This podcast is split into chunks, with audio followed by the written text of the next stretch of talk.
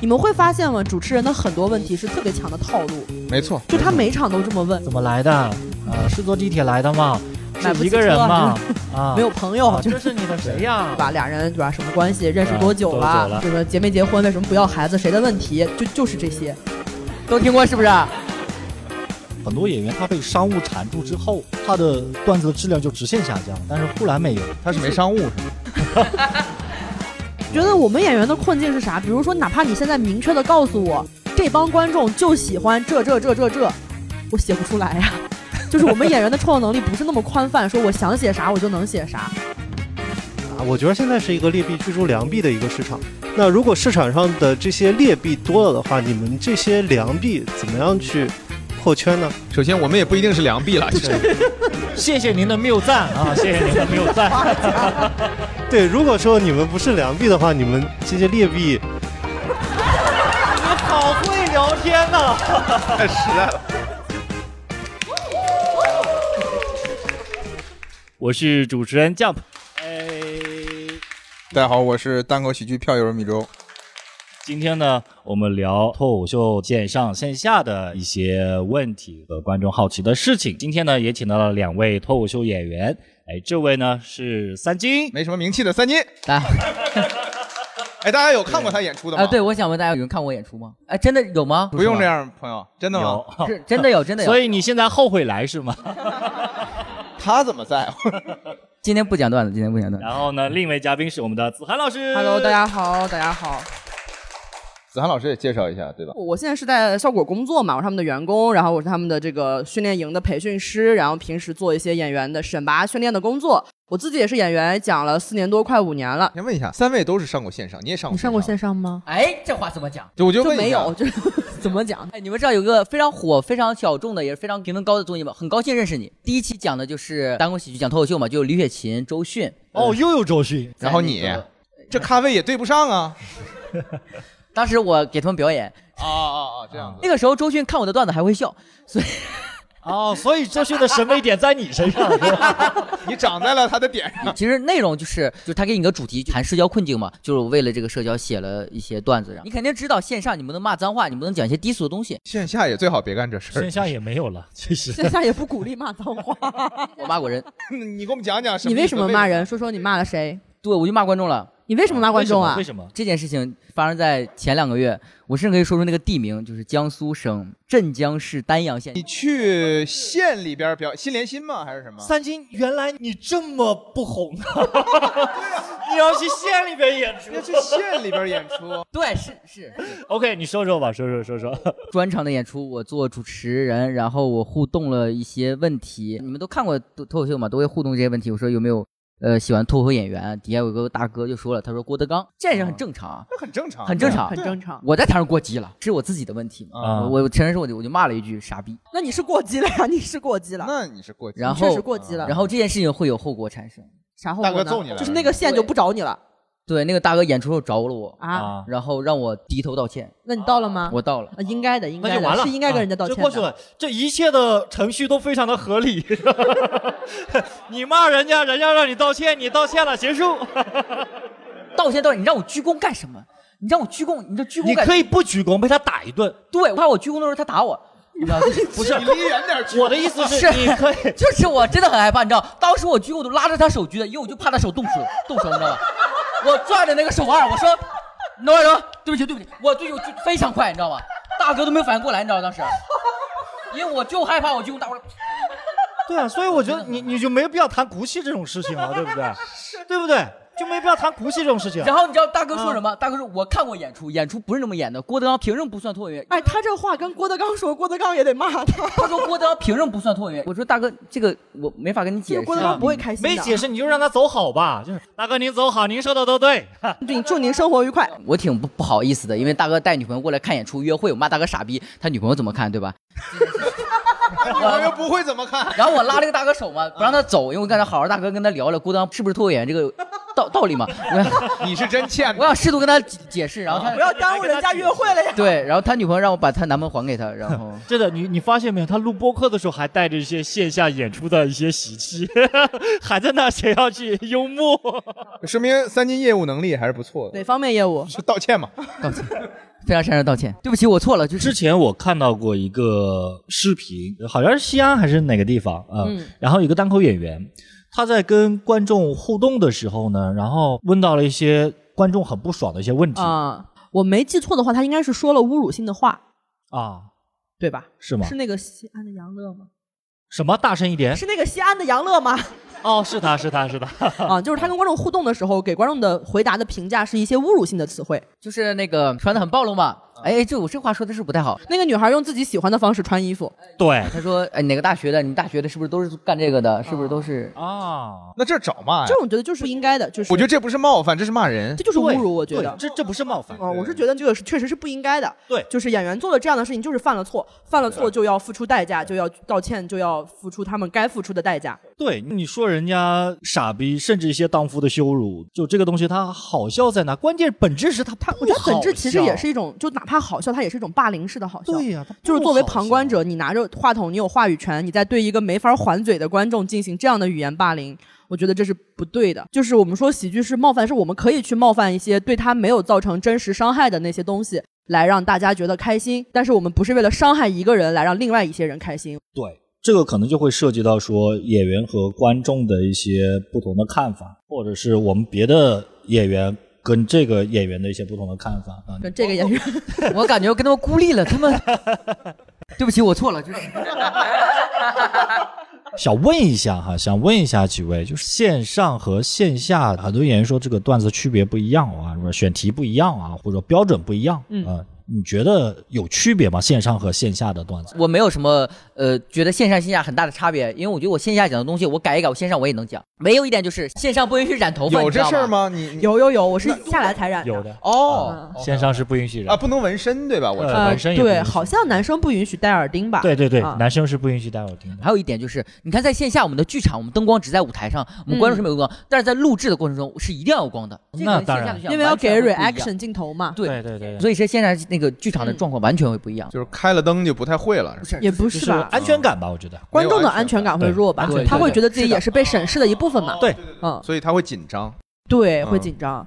然后他刚讲了两个因素吧？一个就是说能播的那个尺度，可能嗯讲的话不太一样。其实除了脏话，除了一些所谓什么个涉性的、涉政的不能播之外，还有很多像我们讲的说一些稍微敏感、可能引起争议的话题。线上也会出于安全的考虑，不建议你去讲。当然，这个是能播，但效果好的东西会不太一样。啊，对吧？就我估计你想问，其实这个不是说你能不能讲，你讲了没效果，对就是因为线上我们更多的还是为了到时候会看到节目的那些观众去服务，所以他们隔着屏幕且有字幕的情况下，可能他们会更愿意去看一些呃信息量比较大，然后节奏相对紧密的、比较有表达性的、言之有物的这样的一些内容，就是更丰富的一种幽默吧。就不能太薄。线下的演出就是为现场的观众负责，大家坐在一起，我们在这个气里面，它有点像啥？就是见面三分情，我感觉。就是大家坐在这儿，我这么跟你们说话，我逗笑你们相对容易。可能讲的比较时间长的演员会意识到有一些套路，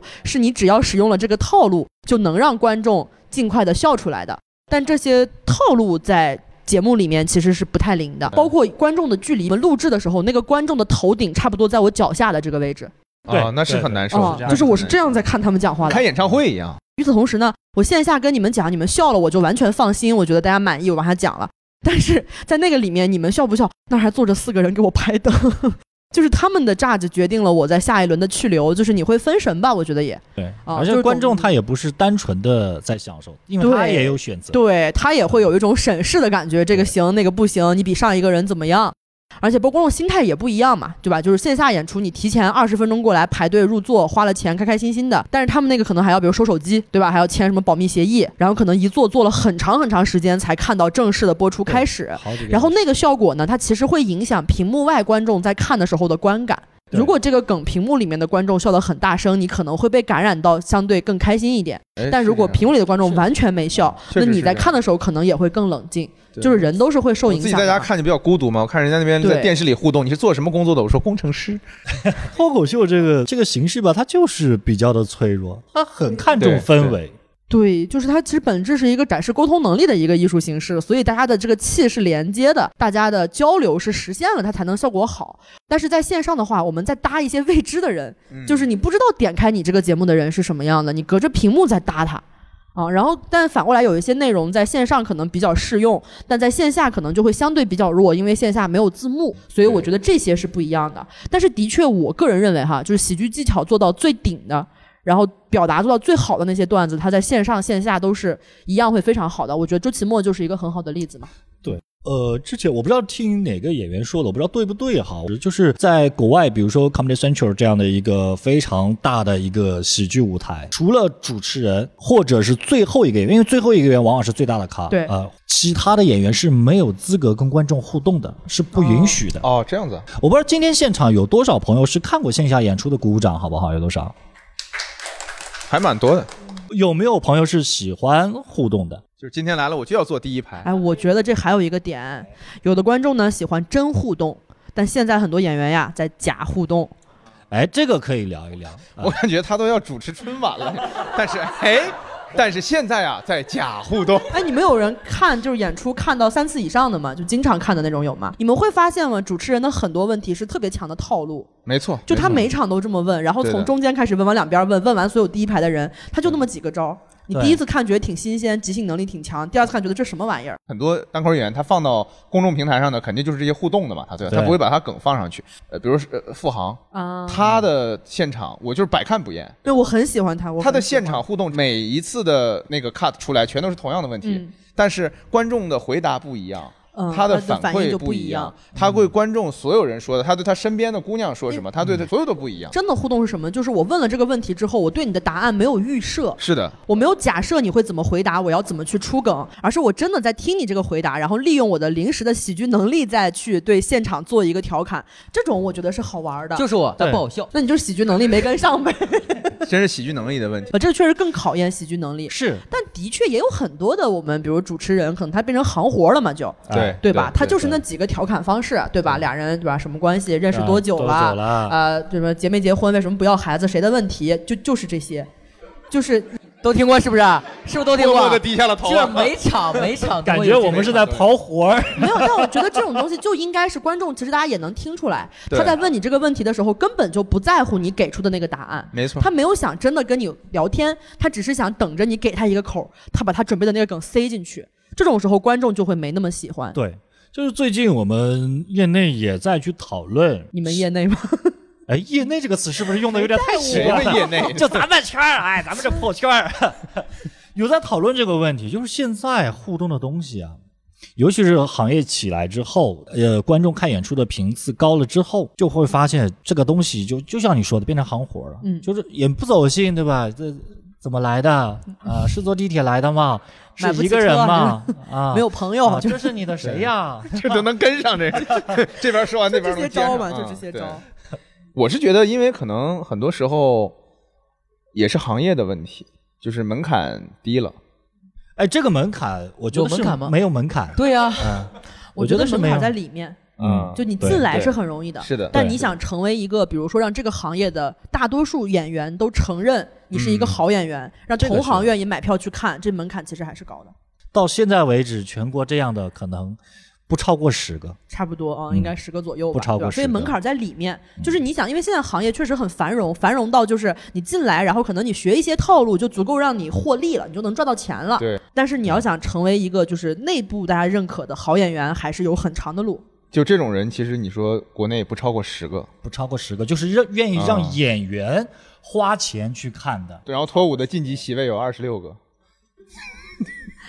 嗯，我觉得，嗯，这两个人哑口无言，没有批评你们的意思。我觉得是这样的，嗯。很现实的那个情况是，呃，脱口大会那天大家特别熟悉的好演员，比如说啊胡兰呀，比如说杨笠什么，他们如果出专场，我一定愿意买票去看。是。但第一个，他们现在没太有时间出；第二个，他们的票很难抢，太贵。演员也很难抢到。早三四年前，周奇墨的专场，哦，他来上海我们必买的。嗯，他来上海那个演观众席一半都是演员，都不可能给观众有机会抢到票，你知道吗？嗯观众根本不知道他，还都可能不太知道他是谁，我们就已经买买空了。嗯，然后所有人就是一边笑一边说：“操，怎么这么厉害呀、就刚刚我们聊到说线上线下的区别哈，嗯你觉得周奇墨他有区别吗？有的呀，因为他也是很明显，第一年可能不太适应，然后第二年嗯做了一些相应的改动，嗯比如说他选择了他的内容中相对更适合有传播性的、有话题度的，然后相对更比较短平快、比较紧凑的，嗯然后可能呈现上更鲜明的这样的一些段子，然后获得了一个很好的成绩。但是人家有的选嘛。对吧？就是为什么他能出来？那有的选他段子储量足够大，他的能力足够强再比如说一些谐音梗，啊。对，从我们演员角度上来说，我周奇墨都说谐音梗，他好笑的地方在这儿。就对于我们而言，他好笑的地方在周奇墨说谐音梗这个事儿，挺好。我觉得我们演员的困境是啥？比如说，哪怕你现在明确的告诉我，这帮观众就喜欢这这这这这，我写不出来呀。就是我们演员的创作能力不是那么宽泛，说我想写啥我就能写啥，我知道观众喜欢啥，我就立马能制造出来的。很多时候你的无力就是，比如你知道观众想听一个深刻的、有创新性的、见地的，同时梗又很强、梗又很密、一句一梗的，你写得了吗？我不觉得就假如嘛，我就比如说观众是这样的要求，我们写不了。写不了，对吧是做不了呃，谁能写得了？我觉得霍兰可能可以，呃，呼兰可以。对吧？我你觉得呼兰们为什么觉得老师可以？是因为他的创作状态或者怎么样是能不一样的力爆强呃，首先他本身就是这样类型的演员，他就是观点输出。很多演员他被商务缠住之后，他的段子的质量就直线下降。但是呼兰没有，他是没商务是吗？那可太多了。我有跟他去聊过这个事情，我说你你是怎么写？他说很简单，就是第一个他就看书，嗯，他说看书每年我能写半个小时的段子。第二个就是磨。你想，就他这样的一个人，跑到那个巨鹿路和淮海路的路口那个街心公园，嗯，拿一瓶小矿泉水在那坐一天，就为了熬个梗。你说试问有几个演员做得到这样吗？听说过熬鹰的，没听说熬梗的。我个人看哈，可能霍兰老师是一个在我们演员看来天赋特别高的喜剧演员，是的，他的喜剧直觉、他的喜剧灵感都是特别特别好的。很多素材，哪怕那个素材本身已经很好笑了，他还能处理的再加分。然后在这种情况下，我会觉得，因为他的天赋，所以他努力比我们能获得更多的正反馈。哎，这些正反馈会激发他再进一步的努力。比如可能他熬了这一天，他熬出来一个梗，他觉得太好了，明天我要再熬一天。但是啊我们可能很多时候熬了十天，然后一个梗没有，我说我再也不熬了。所以你们知道吗？跟呼兰共事是多么痛苦的一个经历。你跟他写漫才的对吧？没有，我们去写那个吐槽的时候，哦，吐槽大会是吧？对，写吐槽大会的时候，护栏是我们的责编，然后我们一起去写，他自己也要上嘛，所以呢嗯他会写自己的，然后反过来还会帮我们去写，比如说蛋壳啊、呃马思纯啊这些，去帮我们去写。他的要求会非常高，所以我们写一个这个 pass，这个不行。他是可以获得正反馈啊，我们怎么办？把负反馈全留给了你们呐。这个有点有点像我之前解释说，为什么我不是那种最好的演员，但我能做培训师嘛，就是因为我没有那么高的天赋，所以我知道写不出来是什么感觉。那哎，对，可能呼兰哥他觉得只要你花时间，怎么可能写不出来呢？但我知道就是可能写不出来。就是之前有人会说那个科比是一个很好的演员，但他绝对不可能是一个非常好的教练。就在科比是个很好的球球员对球员，但是他不可能会是个很好天分太就是高了在他的意识上面，就是打篮球有什么难的？就是你过掉一个，再过掉一个，再过掉一个，你就可以隔着两个人扣了呀。他也的确特别 努力，前面就两个人了呀。对呀，就还两不扣，有什么好怕的？他也的确超级努力，但他那个努力真的效率比我们高太多了。然后在你的效率跟不上的时候，我不知道大家有没有共鸣，就是当我的大量努力没有正反馈的时候，我确实没有那么强的一个坚毅的一个心智，让我自己继续保持那么高的一个一个努力了，因为确实消耗也很大。所以我觉得可能天赋和努力很多时候也是相辅相成的。所以这个其实很多，你看，包括叫脱舞到现在这个情况下，我们说讲得好的人，他确实也是老演员，那是因为他们在进这个行的门槛的时候，他没有脱口秀大会，嗯对吧？它是一个大浪淘沙的一个过程，嗯，然后淘到现在，脱口秀大会把整个这个行业带起来了。那其实像三金说的，他没门槛，进来就进来了。进来之后，可能你从五分钟到商演，到能拿到钱，似乎也没有那么难。你见过最快的有多长时间？从第一次上台到拿到钱，三个月嘛。三个月啊！三个月不算快，那三个月写专场的你见过吗？三个月写专场的很快。所以现在这个行业其实就是夸张到这种 程度。这行业这么大了，现在就你想嘛，如果说那个人真的非常好，三个月能写出专场，我们早就应应该知道了。可想而知嘛，就荒谬。只要你脸大，什么都可以做。我不知道，我不，我现在有点懵。我已经出来两个月了，我学习了好多新知识。我对这个行业的一个观察，当然我也不是什么资深的演员或者怎么样，但我觉得可能通过一个半吊子创作者或者从观众的角度，我观察这个行当，就是说，首先盘子大了，对吧？盘子大，那可能进来分蛋糕的人就多了嘛，对吧？鸟什么鸟都有。对。然后第二个呢，我就觉得大家其实可能感觉不需要那么努力就可以做到一定的位置，比如说现在很多全职脱口秀演员，他其实甚至可能从学校里面出来，他的第一份工作就是一个全职的脱口秀演员。就你知道什么呢？这个社会你被社会打过吗？就是说你经历过挫折，你经历过失误，对吧？你经历过失恋这些东西，然后你三金有。话要说，你说，行。这就是单口和别的地方不一样的地方，你知道吗？嗯，就是没有人活得很明白啊！你活了三十多年、四十多年，你这个行业需要我们这些啥也不懂的人，对吧？我们在台上展现我们的不解，我们的那什么，是这样的。我比较年轻，就是我没有什么自主意识，我感觉我就是那种网民，你知道吗？就人云亦云的那种，你知道吗？走，对我就是那种网上有人说不好，我就跟着骂，就是我也不关心他真实内容，我就跟着骂，你找个班上吧，你别干这行 了。单口了什？么说什么脱口秀、啊？不说自己是个单口演员，我都是没有那种表达，嗯没有自主意识。那你有别的工作吗？现在？也没有？完了，这孩子完了。对但是他还年轻，还且年轻，哎，但是我年轻。对，对于我来说，对于我现阶段的我来说，我只需要讲好我自己的内容，然后一步步往前走就好了。至于其他的上面东西，我其实看不到的。嗯，的确，的确，你确实看不到。是的，我是看不到的，这是实际的吧。但我不不觉得，我觉得无知不是好笑。我的想法是这样的，我觉得哦首先呢，阅历这件事儿呢，你这个观点有点像，比如说我们父辈觉得什么年龄该干什么事儿，就是会认为你一定要经历了某些事情，嗯嗯你才会获得某些事情的体验和感受。但是你比如说一个人他很年轻的情况下，如果他是一个特别高度敏感的人，是一个特别长于精神内耗的人的话，他其实也经历了一些，就是社会没有毒打他，每天自己毒打自己，就是他也会有一些想法的。我不否认，这些想法也是值得讲。但是这些人肯定没有现在这么多。现在确实是有点太多了，可，能很多人完了这一期，我感觉觉我要被骂了。就比较好赚，评论区见，朋友们，这评论区真的有人评论吗？都是我们的小编嘛。嗯、就可能确实现在这个行业是一个就是有点快钱、有点风口的那种，哎，是可能大，家一尝试都会很快的挣到钱。对这，种体验在别的行业可能同时就这两年就业又不太好的情况下，那这个可能是轻松的嘛。但我觉得这个大浪淘沙留不下来这些人。对、嗯我一直跟一些新人朋友就是说，就是首先你不要以说你一个月接多少场嗯嗯嗯演出为目标，这个是没有任何意义的。然后要求去炸场，今天我一定得炸，我就得追求效果，这也是没有任何意义的。就是一个演员，你想要走的长远，你就是得表达，就是得有一些别人不一样的观点。大家可能看过一些线下演出，看到不同类型的演员。我在训练营也看到更多的新演员。我看到大家最本质的区别是，就是单口喜剧或者说脱口秀对每个演员意味的东西不一样。对对对有些演员，他就把他当成真的当成一个艺术啊，就可能这样有点愚蠢了，看起来就是把这个大众娱乐当做是艺术。他希望我能创作出一段甚至比我的生命还要长的作品，就可能我死了还有人看这个东西能笑出来。然后有些人呢，可能只是当成一个工作，就是我这么做了，我能挣到钱，那我只要找到那个最稳定能让我挣到钱的方式就可以了。然后还有很多人呢，把这个当做一种装饰品，或者说生活的点缀，嗯它可能像我的一个名牌包或者一块名表一样。哎，我玩单口，大家觉得哇，你好酷。哇，你还挺看得起单口的，还名牌包。就很多人是这么想的，其实有点年轻的人很容易这样想嘛我，其实这么想，就是 我说明心态还年轻。对吧？就是或者 就是总之一个漂亮的衣服啊，或者一个漂亮的鞋子是这样的心态。然后我是觉得这三种人，就是行业大了是都会有，也都可以有，也都应该有的。就是任何一个成熟的行业，不能只有那些就是特别有艺术追求，非要把自己逼死的那些人。这三种人，他们的的确追求啊、想法什么都是不一样的。那呃，怎么讲呢？就我觉得至少大家的底线应该是，我们都不要做去伤害行业的事情对吧。对对，怎么叫不伤害行业？可能有的演员他作为把这个当成工作，只是为了挣钱的手段的话，我觉得这个事儿完全 OK。但是有些时候，他可能就是在，就是可能我跑了这跑了很多场，这其中有一大部分我是非常敷衍的。对，我在演出的时候完全是不尊重舞台，也不尊重观众。我拿了钱我就走，但他没有想过，如果这个观众第一次来看脱口秀，他可能再也不会来看脱口秀了。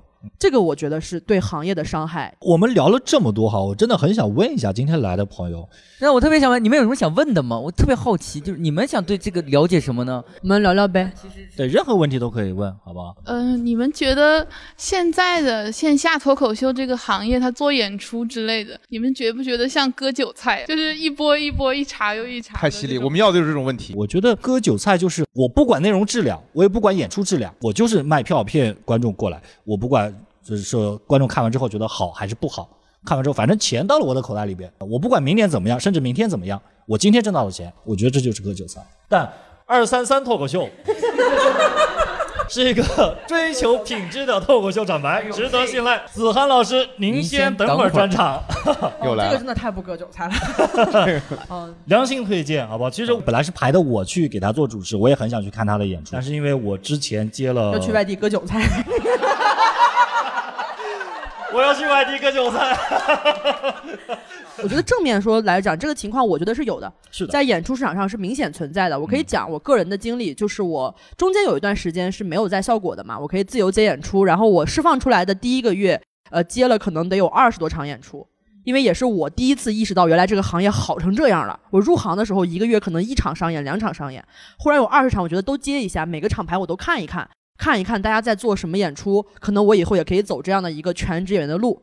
然后我发现那二十场中，可能至少有十场就是割韭菜，就是因为我能看到，比如跟我同台的演员他们在讲什么，能看到他们的状态就是很疲惫，然后一问说他今天赶了第五场了，然后我能看到那些观众是不满意的。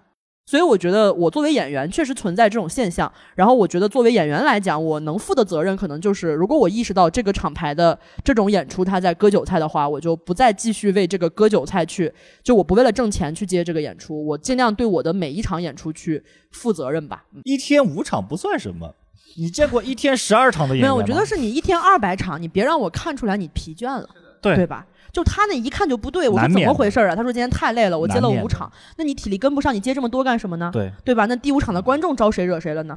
其实这个行业就是包括像你任何行业一样，当你火起来以后，它总会有很多乱象。那些小的厂牌真的很不专业，所以这种我定把它定义为割韭菜。它不光割你的韭，甚至割演员的韭菜。那么我见过有在酒吧里面讲脱口秀的，就是大家在喝酒，啊、在玩摇骰子，你在讲脱口秀；有在火锅店讲脱口秀的，大家在涮着毛肚，你在上面讲脱口秀啊，就是这种其实都还蛮多的。然后也有演员会愿意去接，都可以，但这个都是每个人的选择。但我是觉得说，可能他就是说从这种形式来讲，有可能就背离了这件事情本身。刚这位朋友想聊一下是吧？那我的观点是这样的啊，就是啊，我觉得现在是一个劣币驱逐良币的一个市场嘛。那我就在思考一个问题，那个李诞他表达的那个观点，每个人都可以说五分钟的脱口秀，那意思是不是好不好笑都可以？那如果市场上的这些劣币多了的话，你们这些良币怎么样去破圈呢？首先，我们也不一定是良币了，就是谢谢您的谬赞啊，谢谢您的谬赞。对，如果说你们不是良币的话，你们这些劣币，你好会聊天呐、太实在了，就着就着就下来了。我们叫就坡下驴。对你们这劣币怎么样同流合污？感觉像骂我们一样，你个劣币。不是，我先如道个歉，对不起果是劣币驱。逐良币的话，那我们这些劣币不需要考虑怎么同流合污呀，对吧？我们是占优势地位的呀。呃，我其实没有完全懂他的 目的是没有，什么，我我明白了。但其实是你你你先说，你说是不是可以理解成，比如说有一些对演出没那么重视的，他他一个月可以接八十场，但可能比如他对自己有要求，可能接十场，那其实那个八十场的演员市场份额是更大的，是这个意思吗？我举个例子啊，比方说，我就是一个 MCN 机构的老板，嗯，哦，我养了二百个人，然后我把二百个人全送到效果培训营去培哦训，，送不进来的。他们门槛可高了，你不知道啊？按照过去三年了没选上两千万的赞助费嘛，四年了倒是可以，就是不是不是 我的意思是按照那个过滤来讲的话，我二百人总归有几个过滤进去的吧？所以您是做 MCN 的吗？我感觉真的有二百个人一样。我觉得先让他把问题问完，嗯，好吧？对啊比方说，我二百个人滤过去四个人上了脱五，嗯不保然后上场露了个脸，嗯然后我这个 MCN 机构是不是就可以打这个标识？啊，我今年都露完脸了，专场还是卖不完。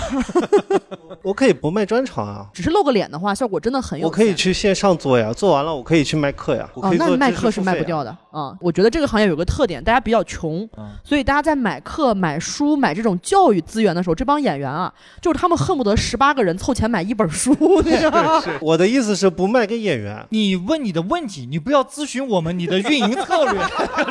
感觉要开公司了，商业模式都想我好了。感觉我有个想法，我想要问问你们靠不靠谱？这样，我们这不是致富经啊。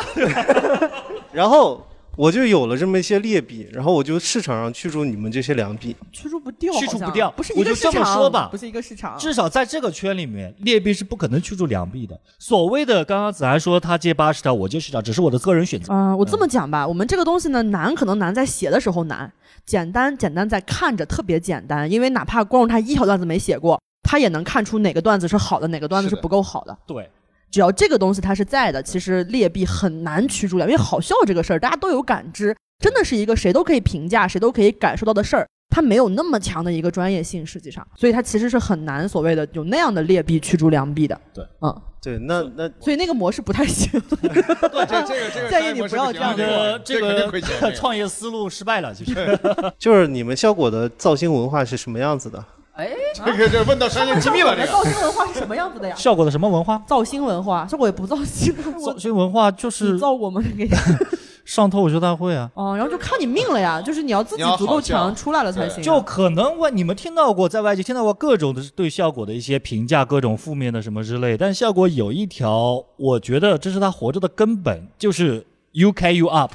欢迎各位收听三言两语，本节目由上海卡瓦齿科冠名赞助播出。上海卡瓦齿科是德国百年齿科品牌，拥有中国五大口腔院校专家团队和德国原装进口的数字化口腔设备，种牙补牙、牙齿矫正就选卡瓦齿科。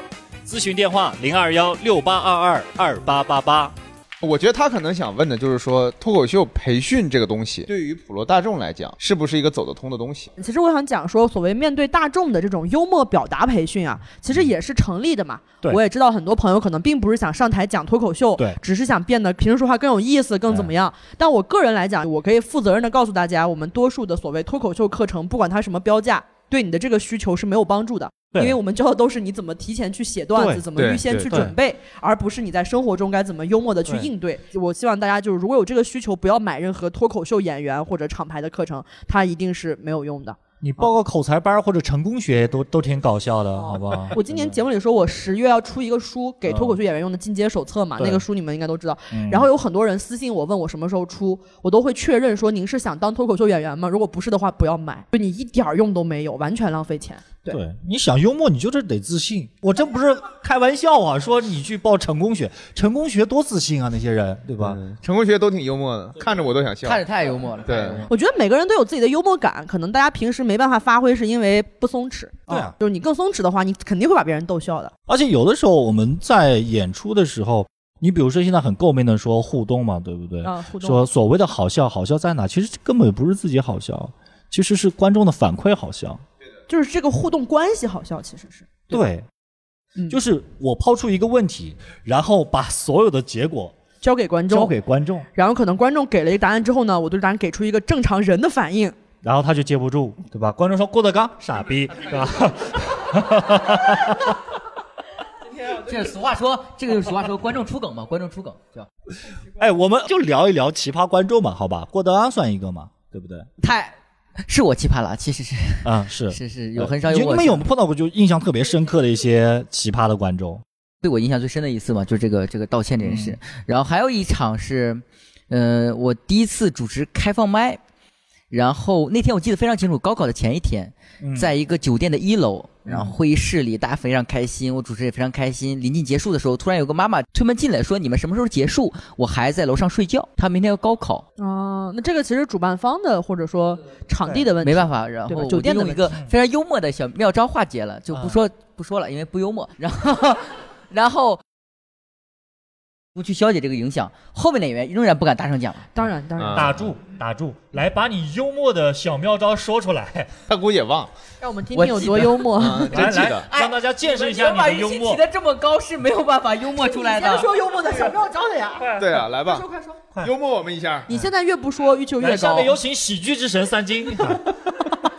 来一个，来一个。就现在妈妈推门进来了，啊你们能不能小点声？我孩子在楼上睡觉，明天高考呢。我马上我们演默剧，掌声送先三金吧，不然他要自杀了，我觉得。啊，你们真的啊，真棒，真棒！杀死一个啊脱口秀演员就是这么简单的。呃，子涵老师，我们刚刚聊了奇葩演员，我们现在聊一下。我这阅历比较浅，大概有四五次就这种经历，有的时候会被观众说：“哎，你不好笑下台吧。”这种。那已经那你很多了。再说一次吧。哎，这个我就碰见两次。还有一场，观众说我像澳洲龙虾，我觉得太，我觉得太好笑了，你知道？当时我觉得那观众太幽默了，我在台上都脸红了，我说真的太好笑了，脸红了更像了。对，太好笑了，就是我觉得不想讲段子了，因为没有什么比这更好笑了。我们当时笑了三分钟，就是当时就观众和我一起笑，然后他们说他脸红了，他脸红了。熟了，对，这就是我呃人生经历中为数不多的几次吧。嗯，哦，这种观众好好啊。对啊，我觉得挺好的，都是美好的记忆。我觉得对对，都是很好的，很好的。对。子涵呢？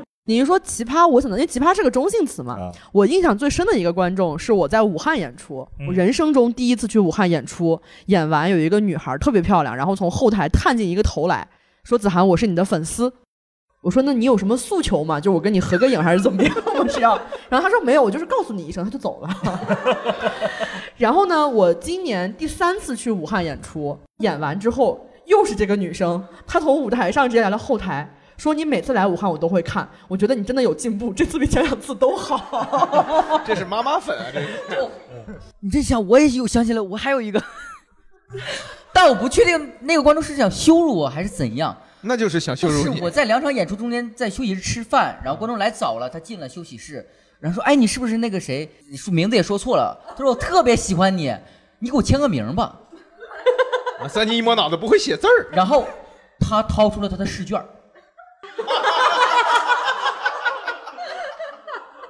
多大呀？多大？高中生，哦，我签了。你签的是啊 有一种当爹的感觉，吧？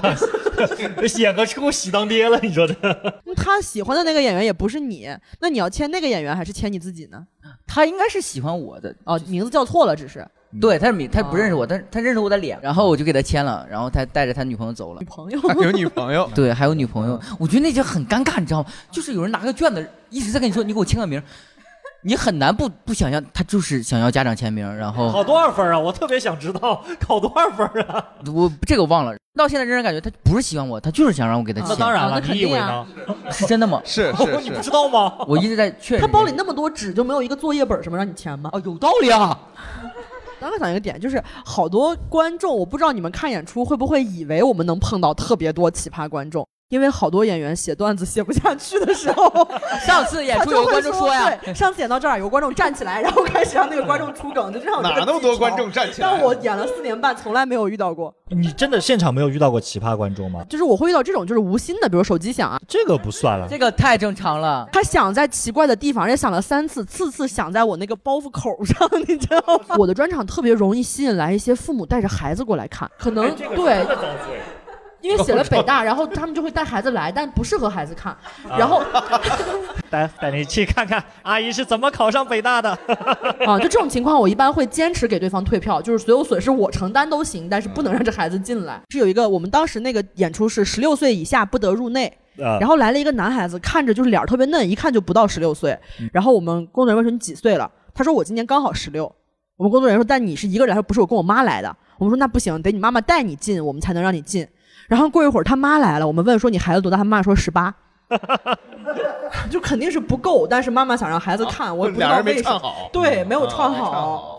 就这么一会儿长了两岁，对，就是就是会有这样的情况。我现场碰到过最奇葩的，就是让我就没有办法继续表演下去了，你知道？就他也没有恶意，就是我之前有一个说我特别喜欢呃女儿的一样段子，我说我特别喜欢想要一个女儿，刚说完，然后底下一个女生爸爸，当时就在那个 box 那个场地，因为笑声也给我一点缓冲时间，我自己思忖了一下。我说就到这吧，这个段子不能再讲了，讲不下去了，没办法讲了，就就划掉了，就没有这个段子。米粥有吗？虽然你可能上台是经验不多，，但是应该会有上台不多，但是有一次我记得嗯很清楚，一次开放麦讲的时候，就台下就有一个女孩儿，那个女孩的笑点每次都能完美的就是差个半拍，就是我这个梗。是吧？就我这个梗抛出去，大家哈哈哈笑完，听那个姑娘哈哈哈哈哈笑了，然后我就习惯了呀，大家笑完我就说那继续吧，我继续讲。然后我刚要讲，她哈哈哈笑了，后来我就明白了，我说那就我就多等你一会儿，对吧？啪又讲了个梗，然后他就哈哈哈笑了，那女孩哈哈哈笑了，我然后我就继续讲。然后三分了啊，该不知道该翻了。对，然后 咱叙事儿也得三番四抖是吧？我也在等，我来来来，继续继续。翻一下吗没？有，然后等着我翻啊，这又把我把我架上来了，朋友们，杀死一个喜剧人。然后我就说那好，那我就等你吧。到最后一个梗的时候，这姑娘治好了。就我就讲完之后，大家哈哈哈笑，我还等那姑娘，我说你哈哈哈，她没了，就特别尴尬，就给我看到舞台上了。对对对，就我们其实有的时候确实挺怕那种笑的节奏不对的那种观众啊。然后怕猜梗的。对，尤其是有一些就特别突出的一个，这种很多是演员吧？就是效果工厂那去年的时候啊有有一个姑娘哈，啊，红头发，哎，因为他每一场都来，我不知道他怎么抢到票的。他每一场都我我真的非常震惊，就是都在说什么效果票难，就，他每一场然后他每场都坐第一排正中间的位置，坐在正中间，嗯，然后他不是每一场都来嘛，所以呢，演员的梗他都知道。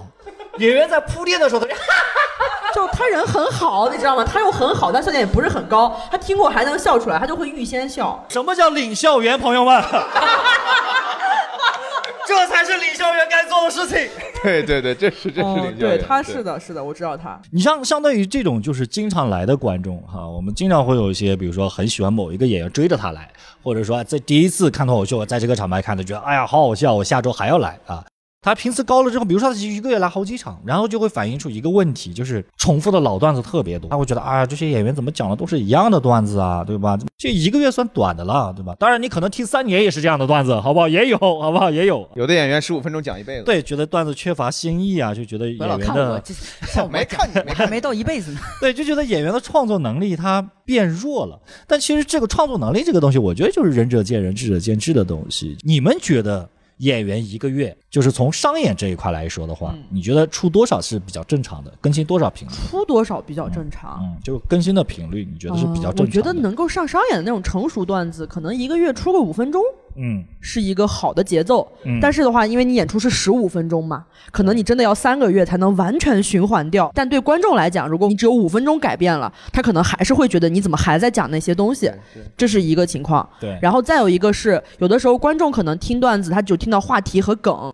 但是演员可能改段子会改很多东西，比如可能梗上又翻了梗，有一些小的细节改完，我们可能也会试，也也会讲一阵儿，他就会只听到说，哎，你怎么又讲北大，怎么又讲状元，就怎么又是老的段子，就也会有这种情况。但我觉得还是就一个月五分钟，可能是我自己的那个觉得啊，一个月应该有确实不错分钟应该这样的一个而且也不少了。呃难，但是也没有那么的难，就是合理的一个东西，我觉得不是说你怎么努力达不到，就你认认真真写一个月，从开始找角度、找素材，到不断的上开放麦打磨，甚至很多段子也是需要在商演再去打磨，对，就是它会有微调。我们演员彼此听是能听出来的，因为商演跟开放麦的观众可能又不太一样。然后在这样的一个情况下，可能一个月能生产一个比较成熟的五分钟，在我看来，可能是职业演员应该做到的事情。情。对嗯对。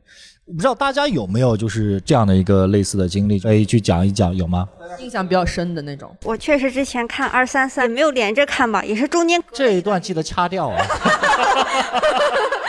OK OK，没关系。没有，关系我后面要夸的，后面要夸的。，没关系。而且我第二次还是带朋友过来的，嗯然后我听了之后就确实有认识的，然后也有嗯听过的嘛，但是我也感觉到他改动了，虽然其实印象没有那么深刻，但是能感觉到他改动了。然后当时我就意识到，这个脱口秀就不管是开放麦也好，还是商业也好，就是不能太频繁的过来看。对，所以我后面我就调整自己的这个进度了嘛，然后我大概就三五个月，哎，哎，差不多。参加一次差不多这个片啊，子。后来，然后我就想，哎，是不是俱乐部的问题？然后我就嗯想，要不然换一个场看一看。嗯然后我确实就是进了那种就是比较后面的，进去之后就发现质量就是更差。它确实，他用的是更差。他说他要夸我的。对。然后后来我就想，哎，是不是买的票太便宜了？然后我就开始反思自己。后来我也听了那个 Storm 关于脱口秀的那个评论，当然有一点激进啊，但是我觉得他说的很有道理，就是你需要给他一个成长的，就是创作空间和哎时间嘛。然后我就觉得自己调整一下我的就是观影的这个频次，然后我也换换场，嗯然后就是这样子。然后没事的话，如果就是非常想听、想获取快乐的时候，嗯我可能就听听播客，然后就是通过其他的方式嘛。但是，我觉得相互理解嘛。然后我们观影的人也理解。特别好，特别好，多少有点惭愧啊，其实也多少有点惭愧，有点惭愧，有点惭愧。但可能这个是因为现在的一个现状哈，就是因为呃，首先演员总量肯定是多的。你要想说，我这一年每周都想看脱口秀，都想听不重样的段子，从理论上讲是可以实现的。但是呢，因为一个厂牌可能聚集的长牌的演员就那么几位，然后效果比较好的演员，他演出就是会多，他可能每周都在这个厂牌演。然后这种时候，如果你们又没有去过别的厂牌，你就会发现，哎，怎么老在听一样的？这种时候确实需要大家的一些那个寻找的成本，去找一些自己之前没看过的演员或者没看过的厂牌去做一些尝试，对吧？所以说，其实就是从理论上来讲呢，你是可以一直看到不一样的内容，但是呢，操作上来讲，的确每一个厂牌，包括效果在内，它都是一样，就是这个演员最近一段时间表现比较好，比较稳定，就会总排他。所以可能脱口秀本身的确不是一个适合追着一个厂牌或者追着一个演员反复去看的这样的一种艺术形式，因为喜剧嘛，可能你听第二遍效果就会衰减。但有一个保险的方式啊，大家如果真的是那种老听脱口秀，特别喜欢听，想听新的，你可以每年买一个演员的专场。这个事儿真的是，你像我就刚刚听子涵在那聊，我就在想，你说脱口秀的这个段子啊，嗯，它是为了搞笑为目的嘛？当然当然为了好笑嘛。嗯那这个其实就挺吃亏的。你比如说周杰伦，多少年唱那一首歌，我还是会去买票，对吧？这个是我们呃一直讨论很久很久的一个论调，就是说单口演员这 段子他没有办法，就是在观众听完之后还可以说还可以说来跟我一起说，对吧？那种的，对吧？啊，没有办法，肯定没有办法。但我觉得这个事儿两面，一面就是的确本身喜剧和比如音乐或者美术给大家提供的那个情情绪价值不太一样，另一面也的确有一些经典笑话，我相信你们肯定也有，不管小品还是别的喜剧，你反复看会反复笑。对然后我会认为这个东西其实跟演员的创作追求有关系，嗯就是我是想写一个一次性的，此刻灵了之后就不要再回想，不要再被第二遍看了，那可能像魔术一样，你第二遍看你就揭穿了。还是我真的确实想写一个经得起反复琢磨，那可能你就不光要为现场的效果负责任，你还需要给他更扎实的一个逻辑，还需要给他更多的讽刺性，给他更多的一些底下的东西，然后也是可以实现。我之前讲过一个有点像公式哈，但我觉得可能也不对，就是说你为这个段子付出了多少次的思考。它被折算成观众够他听多少次。如果段子你就想了，可能想了十次的思考把它想出来了，可能就够观众听一次。他第二次听觉得索然无味。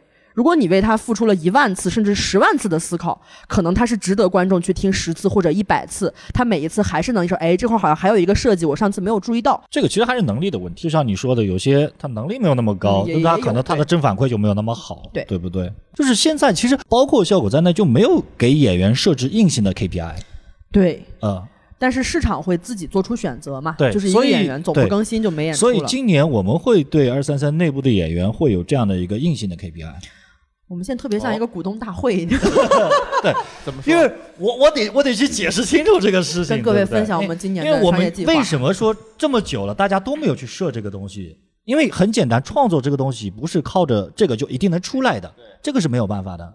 子涵老师刚刚说的那一点，就是我觉得一个月出五分钟上演的段子是合理的。嗯就是你既然想要做一个职业的单口演员，你就应该要做到这样的一个事情甚至是很宽容的，其实我说白了，我觉得不难，一个月不难，五分钟确实没有那么难，真的不难就你认真投入的话，比你上班还是要轻松的。对，如果说你达不到，那可能我觉得当时签的时候有一点鲁莽。哦，就是你就可以不用把这个当成职业，你可以把当个爱好什么，其实也无所谓嘛，对吧？或者我觉得就是，如果你想以脱口秀谋生的话，你一个月出五分钟应该是底线。如果这个做不到的话，你其实该饿死。之前我很长一段时间我会有一个误区，呃，尤其是上完第三季的节目之后，我大概知道，哎，我知道好的东西在哪里，我会给自己的标准在在哪里，那我就会觉得，那我之前的那些东西，我如果我还是写那些东西，那我就不写了。嗯，然后你就会很挣扎，因为你再去讲开放麦的时候，讲自己在尝试的路上的那些东西的，你发现并不好笑。嗯，然后你再看别人讲你完全可以达到的东西，然后哇尖叫鼓掌，你就会不断的去权衡这个事情，其实是挣扎。我觉得这个夹缝是我们常年在喜剧演员身上看到，就是审美和创作能力之间的那个差距。就是你的审美会越来越高，而且提高的会很快，但你的创作能力提高的没有那么快。这种时候你要怎么办？你是去写那些路径依赖的，写了保证能接到商演，但自己已经不喜欢的东西，还是说你要往上去追求那个更高的目标？我我是觉得说这两种东西之间哈，我自己的觉得没有那么明显的壁垒。就是你可以先在你的舒适区里面给出一个六十分及格的东西，来确保你是在创作这个状态里面的。然后呢，因为你有更高的审美，所以这个真空你是需要花时间去改它。就以前可能你审美提起来之前六十分你觉得好了，嗯这个能上商演，这个段子已经完美了。但是现在你审美提上去了之后，你就会知道这个段子还有改进的空间，甚至以前那些所谓的成熟段子，它也可以再改，然后你去改就可以了。我觉得这个事情我自己认为这样处理可能会比较健康，或者会比较舒适。就类似这种东西，我觉得还是脱口秀好一点。啊你的期待和你的能力之间会有一个互相适配的过程。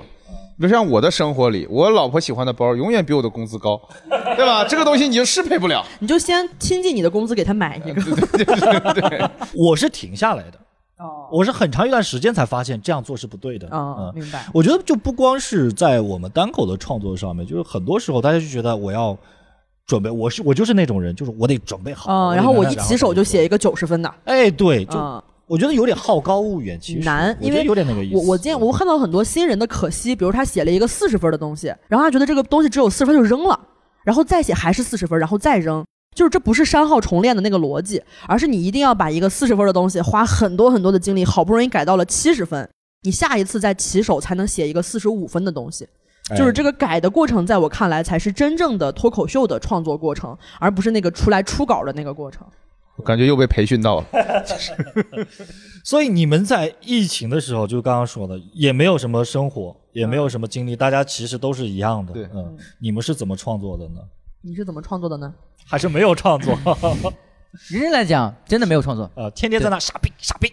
没有没有没有，我不会这样。呃，我而且我是自我阉割掉了嘛，我对疫情没有任何的想法，就是在家待着，只不过确实待着太太沉重了，所以我就赶紧跑出上海了。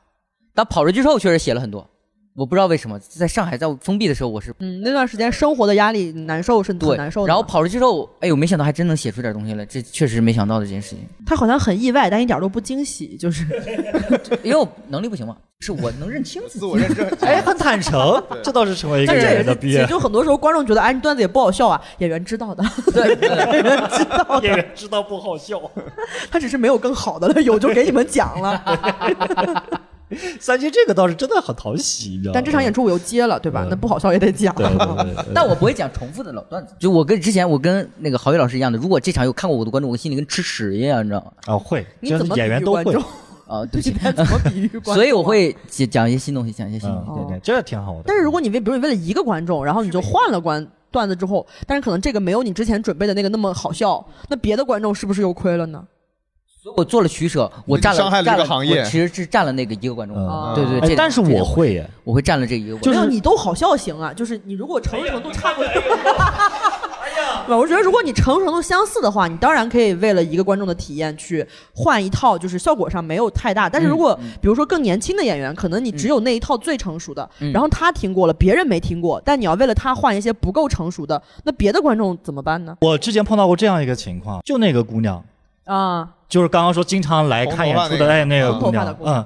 第二次来的时候，我就注意到了她啊、嗯但是我没有跟她打招呼，就是我知道她，我嗯。因为她我就换了一套段子去讲，哦然后讲完之后呢，微博上面有另外的观众给我留言说，今天带朋友过来看，跟上次是一样的，对呀、你总会有人。什么意思？就是你两套段子撞了。他为了一个观众改段子，结果伤害到了黑暗里面可能有你没看到，他其实上上次来了的，对对对。吧？哦，我目前没有印象，因为我那个是新新的东西他们哦，第一次讲，呃，就是开放麦没有试好，但是已经在商演里讲了。我在外地开放麦试好了，回上海 衣锦还乡来了哦，。这倒是一个不错的选择。对，我是哦我真的我是疫情避开上海，就是因为我疫情之前接的演出太多了，我就这十五分钟，我不想疫情之后，我估计疫情之后大家会疯狂来看，我也会想到这件事情，肯定有很多老观众，我不想丢人，写了十五分钟，我再有脸回上海。挺好，去外面丢人，挺好。但所有其实很多演员值得一个。掌声啊！很多演挺好挺好很很多演员愿意去非常驻地，经常出去演演出，心理负担小很多，因为觉得观众老看，对吧？我们去讲新的人去讲，对，上海的观众质量确实呃，观众质量呃确实好。对大家看的更专业一些。因为我明显能够感受到，就是去外面一些地方的时候，你比如说你讲一些要表达的东西的时候，啊、他们其实是不太吃的，哎，北京特别吃，是吧？北京观众巨爱听前提，啊，就是北京观众是真的，他们就是会很积极的带着思考去一直跟着你去走。就看周就是奇墨看习惯了，是吧？每个地方的观众会有不一样的特征，然后比如说像我觉得，比如厦门的观众特别有礼貌。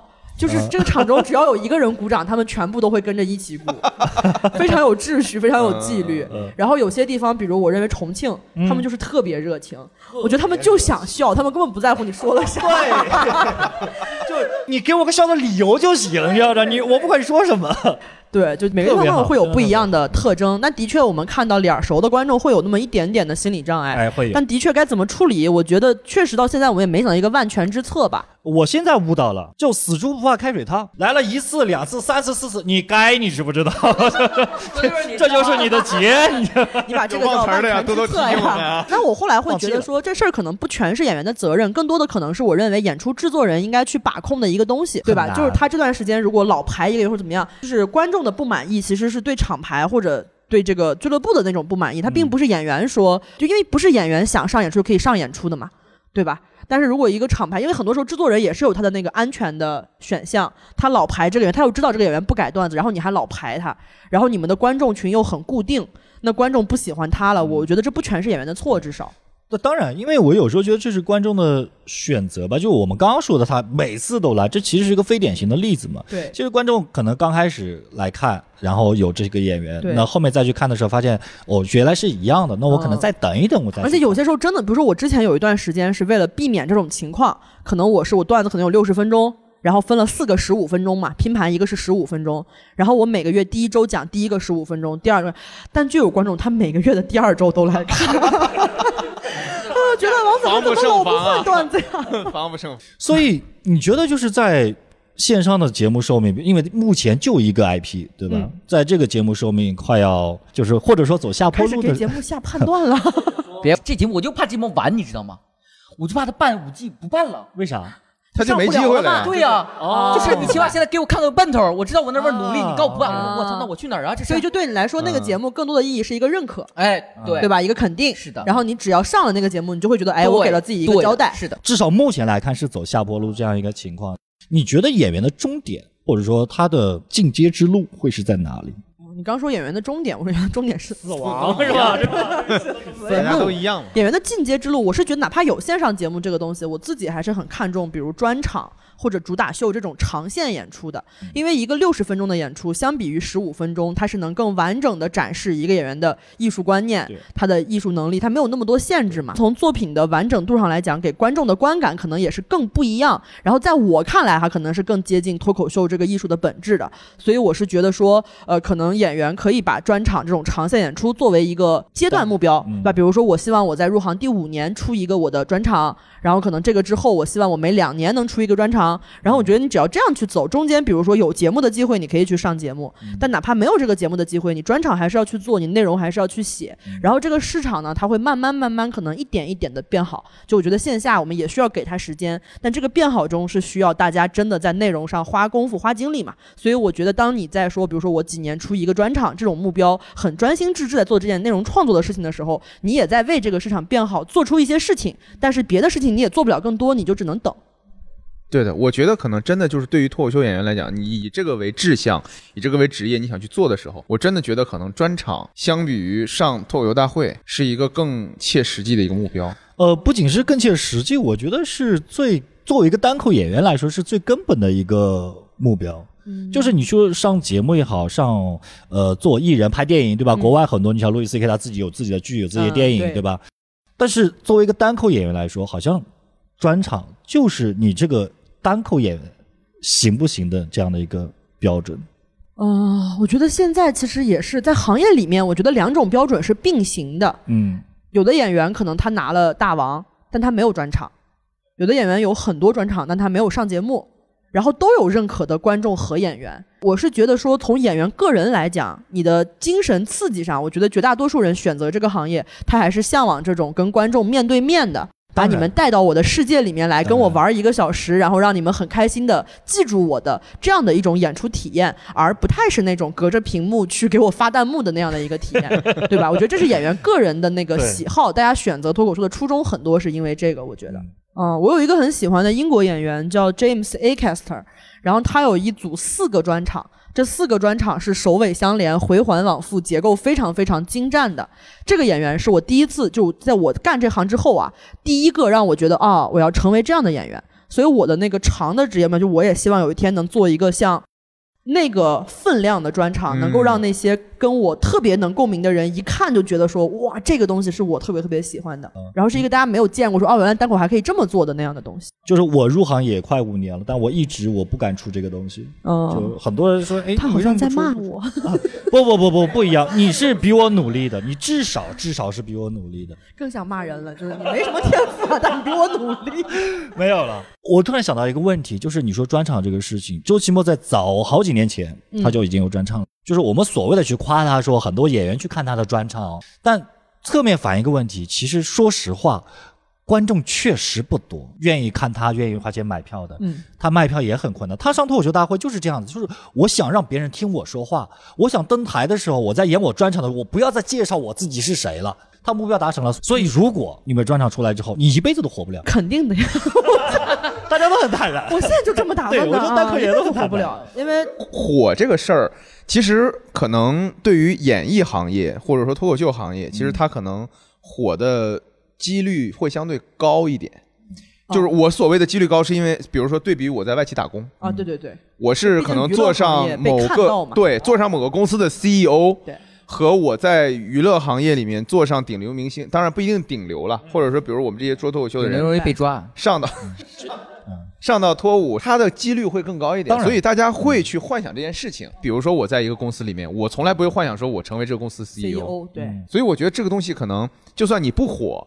或者说你，那你可能只是对标是你没有成为这个公司 CEO，嗯，对吧？但你只你还仍然可以赚钱，对过一个比较体面的生活，对去坚持自己的创作。对，对，我觉得就是火这个东西啊，或者说想火这个东西，就是被行情推着一步一步惯出来的。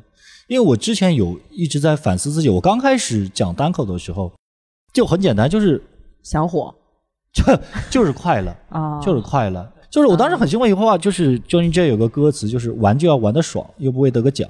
嗯啊嗯嗯，但是后来慢慢的好像就忘掉了。就是我希望我们就是不管火不火吧，就是快乐这个初衷得有。今天是怎么样？收在这儿是吧？对，今天就收在这好嘞了，听明白了。一直快乐就我下去。们对，确实是吧？我觉得我们是做这个是做一个喜剧，我哎们希望我们做的人做的开心，也希望看的人看的开心。如果不开心的话，去找让你开心的东西，就是不要彼此伤害。嗯，总之要开心，好吧对？好的，感谢大家的收听，再次感谢卡瓦齿科对本节目的大力支持。今天呢，卡瓦齿科也特地为牙齿缺失、脱落等被牙齿问题困扰的朋友推出进口种植牙的专属福利。有需求的朋友可拨打电话零二幺六八二二二八八八进行领取。大口吃，放肆笑，拒绝焦虑，从齿开始。谢谢。谢谢大家今天的收听，我们下期再见，拜拜。